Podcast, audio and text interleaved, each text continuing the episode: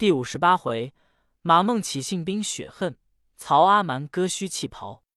却说献策之人，乃治书侍御史陈群，字长文。操问曰：“陈长文有何良策？”群曰：“今刘备、孙权结为唇齿，若刘备欲取西川，丞相可命上将提兵会合肥之众，进取江南，则孙权必求救于刘备。”备亦在西川，必无心救权；权无救，则力伐兵衰，江东之地必为丞相所得。若得江东，则荆州一股可平也。荆州既平，然后徐图西川，天下定矣。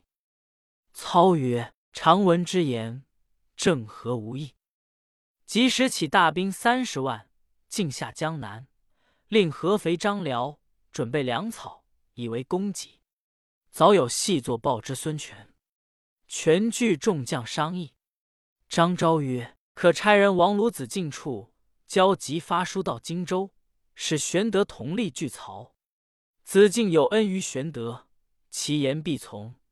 且玄德既为东吴之婿，亦义不容辞。若玄德来相助，江南可无患矣。”权从其言，即遣人谕鲁肃。使求救于玄德，素领命，随即修书，使人送玄德。玄德看了书中之意，留使者于馆舍，差人往南郡请孔明。孔明到荆州，玄德将鲁肃书与孔明看毕。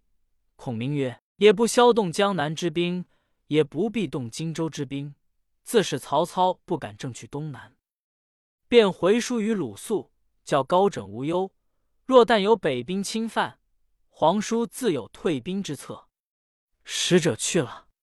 玄德问曰：“今操起三十万大军，会合肥之众，一拥而来，先生有何妙计，可以退之？”孔明曰：“操平生所虑者，乃西凉之兵也。今操杀马腾，其子马超现统西凉之众，必切齿操贼。主公可作一书。”往劫马超，使超兴兵入关，则操又何辖下江南乎？玄德大喜，及时作书，遣一心妇人竟往西凉州投下。却说马超在西凉州，夜感一梦，梦见身卧雪地，群虎来咬，惊惧而绝，心中疑惑，据帐下江左，告说梦中之事。帐下一人应声曰。此梦乃不祥之兆也。众视其人，乃帐前心腹校尉，姓庞，名德，字令明。超问令明所见若何？德曰：雪地遇虎，梦兆殊恶。莫非老将军在许昌有事否？言未毕，一人踉跄而入，哭拜于地曰：“叔父于地皆死矣。”超视之，乃马岱也。超惊问何为？岱曰：“叔父与侍郎黄奎同谋杀操，不幸事泄，皆被斩于市。二弟亦遇害，唯待扮作客商，星夜走脱。”超闻言，哭倒于地。众将救起，超咬牙切齿，痛恨操贼。忽报荆州刘皇叔遣人赍书至。超差视之，书略曰：“伏念汉室不幸，操贼专权，欺君罔上，黎民凋残。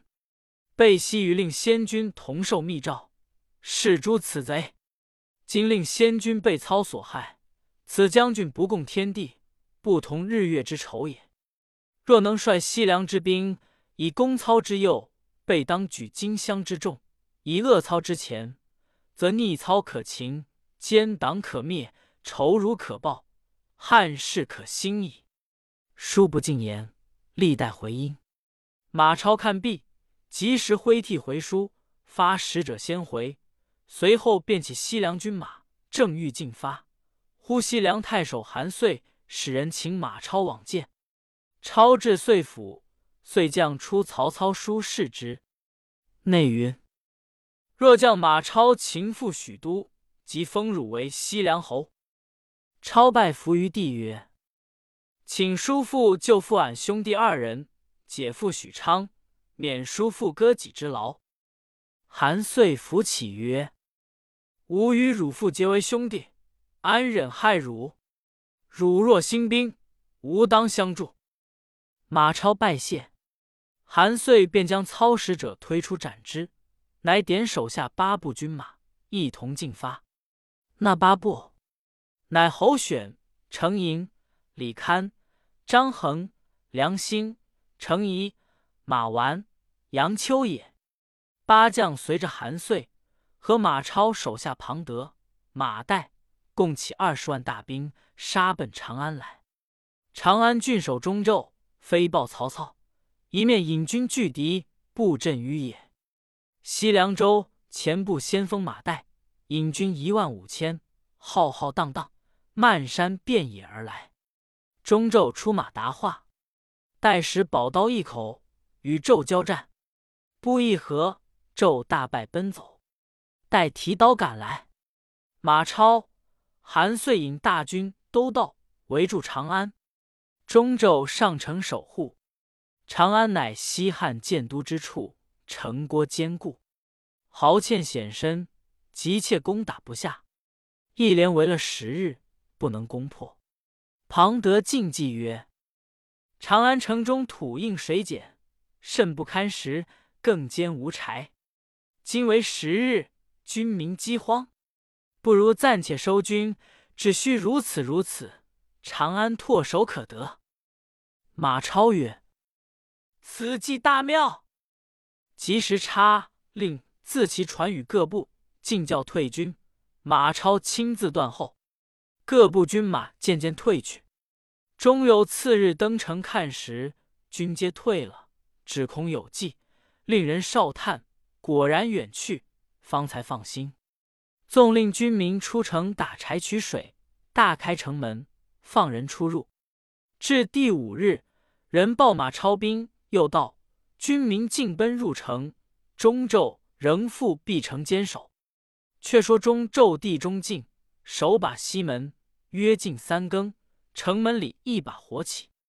中进急来救时，城边转过一人，举刀纵马，大喝曰：“庞德在此！”中进措手不及，被庞德一刀斩于马下，杀散军校，斩关断锁，放马超。韩遂军马入城，中胄从东门弃城而走。马超、韩遂得了城池，赏劳三军。中又退守潼关，飞报曹操。操之失了长安，不敢复议南征，遂唤曹洪、徐晃吩咐：先带一万人马替中胄紧守潼关，如十日内失了关隘，皆斩；十日外。不干辱二人之事，我统大军随后便至。二人领了将令，星夜便行。曹仁见曰：“洪信造，诚恐误事。”操曰：“你与我押送粮草，便随后接应。”却说曹洪、徐晃到潼关，替中胄坚守关隘，并不出战。马超领军来关下，把曹操三代毁骂。曹洪大怒，要提兵下关厮杀。徐晃见曰：“此事马超要击将军厮杀，切不可与战。待丞相大军来，必有主话。”马超军日夜轮流来骂曹洪，只要厮杀，徐晃苦苦挡住。至第九日，在关上看时，西凉军都弃马在于关前草地上坐，多半困乏，就于地上睡卧。曹洪便叫备马，点起三千兵杀下关来。西凉兵弃马抛戈而走，红衣里追赶。时徐晃正在关上点视粮车，闻曹洪下关厮杀，大惊，即引兵随后赶来，大叫曹洪回马。忽然背后喊声大震，马岱引军杀至。曹洪、徐晃急回走时，一棒鼓响。山背后两军截出，左是马超，右是庞德，混杀一阵。曹洪抵挡不住，折军大半，撞出重围，奔到关上。西凉兵随后赶来，洪等弃关而走。庞德直追过潼关，撞见曹仁军马，救了曹洪等一军。马超接应庞德上关，曹洪失了潼关，奔见曹操。操曰：“与你十日限，如何九日失了潼关？”洪曰：“西凉军兵百般辱骂，因见彼军懈怠，乘势赶去，不想中贼奸计。”操曰：“洪年幼造报，徐晃你虚小事。”晃曰：“内奸不从。”当日晃在关上点粮车，比及知道小将军已下关了。惶恐有失，连忙赶去，以中贼奸计矣。操大怒，喝斩曹洪。众官告免，曹洪服罪而退。操进兵直叩潼关。曹仁曰：“可先下定寨栅，然后打关未迟。”操令砍伐树木，起立排山，分作三寨：左寨曹仁，右寨夏侯渊。操自居中寨。次日，操引三寨大小将校杀奔关隘前去，正遇西凉军马，两边各布阵势。操出马于门旗下，看西凉之兵，人人勇健，个个英雄。又见马超生的面如覆粉，唇若抹珠，腰细膀宽，生雄力猛，白袍银铠，手执长枪，立马阵前。上手庞德，下手马岱。操暗暗称奇，自纵马魏超曰：“汝乃汉朝名将子孙，何故被反耶？”超咬牙切齿，大骂：“操贼！欠君往上，罪不容诛，害我父弟，不共戴天之仇，吾当活捉生啖汝肉！”说罢，挺枪直杀过来。曹操背后于禁出营，两马交战，斗得八九合，于禁败走。张合出营，战二十合，亦败走。李通出营，超奋威交战，数合之中，一枪刺李通于马下。超把枪往后一招，西凉兵一齐冲杀过来，操兵大败。西凉兵来得势猛，左右将左，皆抵挡不住。马超、庞德、马岱引百余骑，直入中军来捉曹操。操在乱军中，只听得西凉军大叫：“穿红袍的是曹操！”操就马上急脱下红袍，又听得大叫：“长髯者是曹操！”操惊慌，撤所佩刀断其髯。军中有人将曹操割髯之事告知马超，超遂令人叫拿。短然者是曹操。操闻之，即扯其脚包颈而逃。后人有诗曰：“潼关战败望风逃，孟德创黄脱锦袍。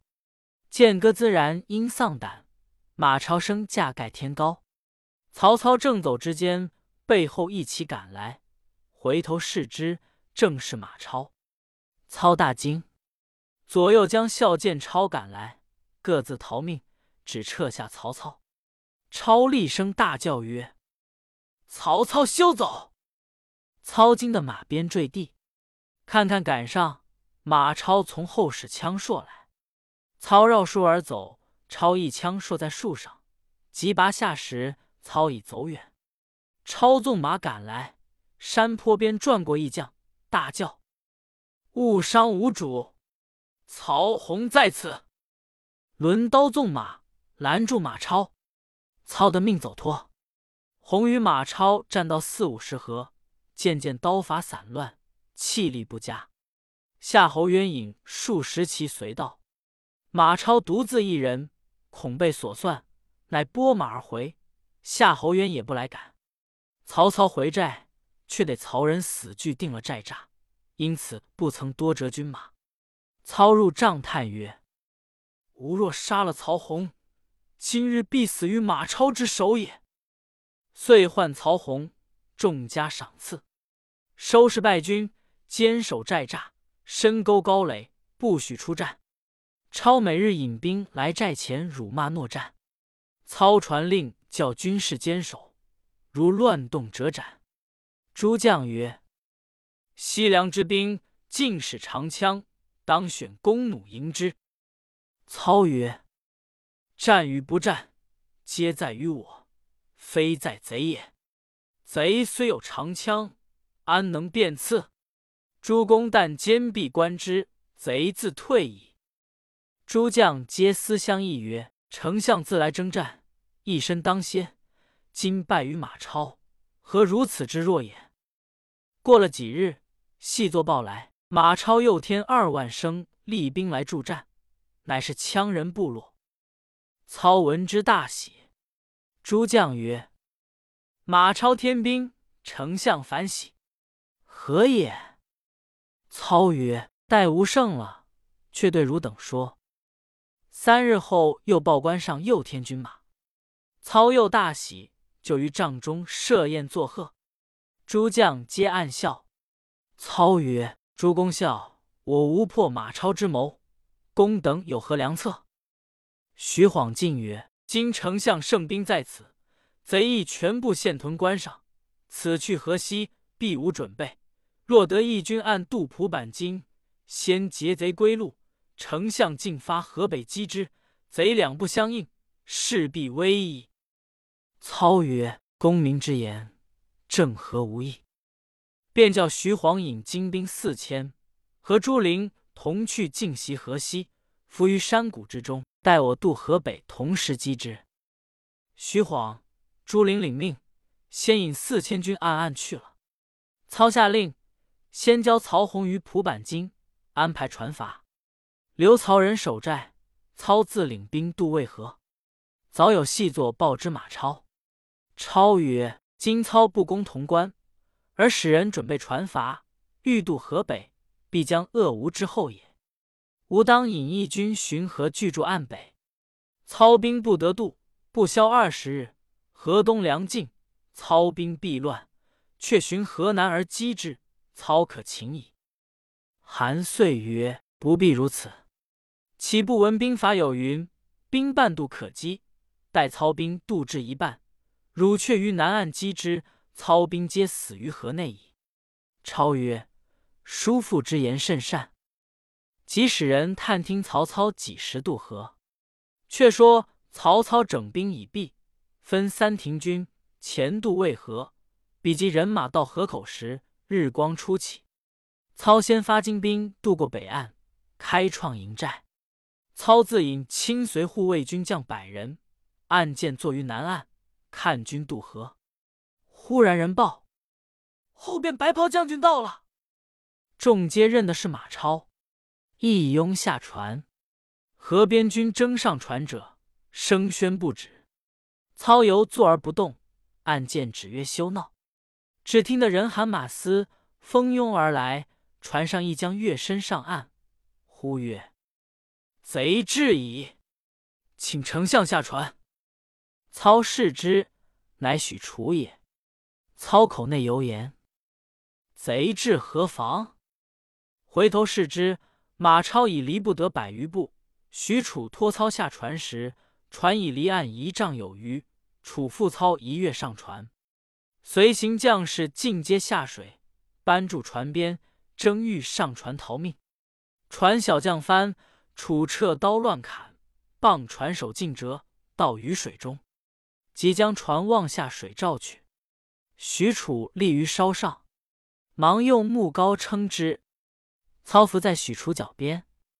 马超赶到河岸，见船已留在半河，遂拈弓搭箭，喝令骁将绕河射之。始如雨急，楚恐伤曹操，以左手举马鞍遮之。马超箭不虚发，船上驾舟之人应弦落水，船中数十人皆被射倒，其船反撑不定，于急水中旋转。许褚独奋神威，将两腿夹舵摇撼，一手使篙撑船，一手举鞍遮护曹操。时有渭南县令丁斐在南山之上，见马超追操甚急，恐伤操命。遂将寨内牛之马匹尽驱于外，漫山遍野皆是牛马。西凉兵见之，都回身争取牛马，无心追赶。曹操因此的拖，方到北岸，便把船筏凿沉。诸将听得曹操在河中逃难，急来救时，操已登岸。许褚身被重铠，剑皆嵌在甲上。众将保操至野寨中，皆拜于地而问安。操大笑曰：“我今日即为小贼所困。”楚曰：“若非有人纵马放牛以诱贼，贼必努力渡河矣。”操问曰：“诱贼者谁也？”有知者答曰：“渭南县令丁肥也。”少顷，匪入见。操谢曰。若非公之良谋，则无被贼所擒矣。遂命为点军校尉。匪曰：“贼虽暂去，明日必复来，须以良策拒之。”操曰：“吾已准备了也。”遂唤诸将各分头巡河，筑起甬道，暂为寨脚。贼若来时，陈兵于甬道外，内须立旌旗，以为疑兵。更沿河掘下壕堑，虚土棚盖，河内以兵诱之。贼急来必陷，贼陷便可击矣。却说马超回见韩遂，说：“几乎捉住曹操，有一将奋勇赴操下船去了，不知何人。”遂曰：“吾闻曹操选集精壮之人，为帐前侍卫，名曰虎卫军，以骁将典韦。”许褚领之，典韦已死。今救曹操者，必许褚也。此人勇力过人，人皆称为虎痴，如遇之，不可轻敌。超曰：“吾亦闻其名久矣。”遂曰：“今操渡河，将袭我后，可速攻之，不可令他创立营寨。若立营寨，急难剿除。”超曰。以执于义，还只居住北岸，使彼不得渡河，乃为上策。遂曰：“贤侄守寨，吾引军巡河战操，若何？”超曰：“令庞德为先锋，跟叔父前去。”于是韩遂与庞德将兵五万，直抵渭南。操令众将于甬道两旁诱之。庞德先引铁骑千余冲突而来，喊声齐楚，人马居落于陷马坑内。庞德勇身一跳，跃出土坑，立于平地，力杀数人，步行砍出重围。韩遂已被困在该心，庞德步行救之，正遇着曹仁部将曹勇，被庞德一刀砍于马下，夺其马，杀开一条血路。救出韩遂，投东南而走。背后曹兵赶来，马超引军接应，杀败曹兵，复救出大半军马。战至日暮方回，祭奠人马，折了江左成营、张衡，陷坑中死者二百余人。超与韩遂商议，若千言日久，操于河北立了营寨，难以退敌；不若乘今夜引轻骑去劫野营。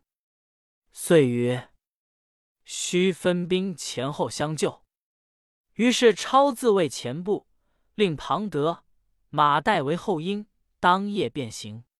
却说曹操收兵屯渭北，唤诸将曰：“贼欺我未立寨棚，必来劫野营，可四散伏兵，虚其中军。号炮响时，伏兵尽起，一鼓可擒也。”众将依令，伏兵已毕。当夜，马超却先使程颐引三十骑往前哨探。程颐见无人马，进入中军。操军见西凉兵到，遂放号炮，四面伏兵皆出，只围的三十骑。程颐被夏侯渊所杀。马超却自从背后与庞德、马岱兵分三路蜂拥杀来。正是。纵有伏兵能后敌，怎当见将共争先？未知胜负若何？且看下文分解。